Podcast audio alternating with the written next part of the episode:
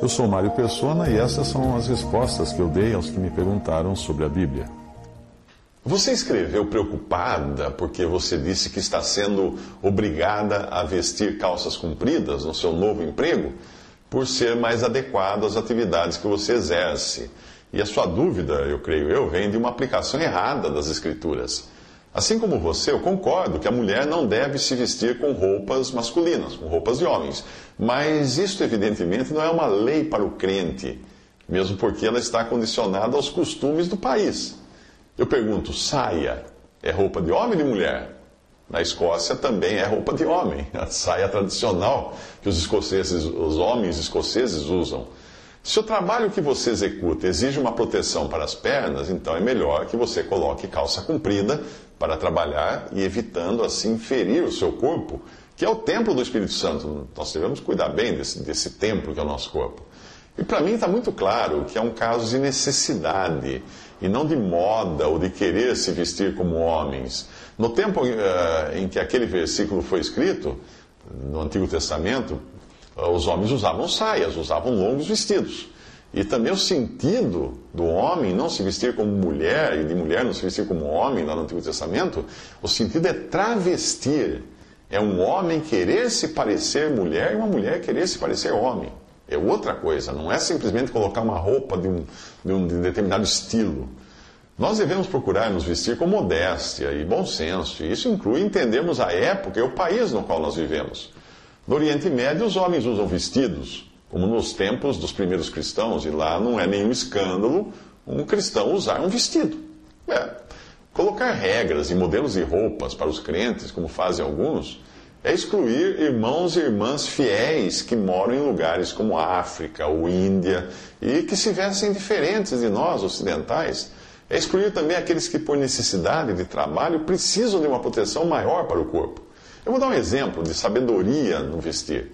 Hudson Taylor foi um dos grandes missionários no século XIX e, por meio dele, da missão para o interior da China que ele fundou, milhares de pessoas chineses receberam o Evangelho e foram salvas. Eh, quando ele chegou à China, os missionários ingleses viviam apenas em algumas poucas cidades do litoral e ninguém se, atrevia a entrar pelo interior da China, um enorme país. E também quase não havia fruto do trabalho. Os chineses achavam estranhos aqueles homens vestidos de maneira engraçada, que era engraçado para eles aqueles ternos que eles vestiam, aquele, aquela cartola alta, aquele chapéu comprido na cabeça, gravata e coisa assim. Os chineses achavam muito estranho, então chamava mais atenção para a roupa do que para a mensagem que eles estavam pregando. Quando Hudson Taylor viu que ao pregar o evangelho os chineses estavam prestando mais atenção na sua roupa do que na sua mensagem, ele decidiu mudar e passou a se vestir como os chineses. Ele passou a usar sapatilhas, calças e blusões largos de cetim, que era a moda na China no século XIX, e até mesmo tingiu seu cabelo de preto e colocou algumas tranças postiças né, na sua cabeça, uh, colocando aí um chapéu no formato de um cone, que era como os chineses se vestiam, o, o povo chinês se vestia normalmente no século XIX. Ele queria não chamar mais atenção para a sua roupa, mas para que a sua mensagem fosse atendida. O que aconteceu? Ele foi expulso da missão britânica a qual ele estava ligado. E os outros missionários passaram a criticá-lo e a persegui-lo por ele não se vestir mais de terno e gravata como era o costume dos cristãos ingleses.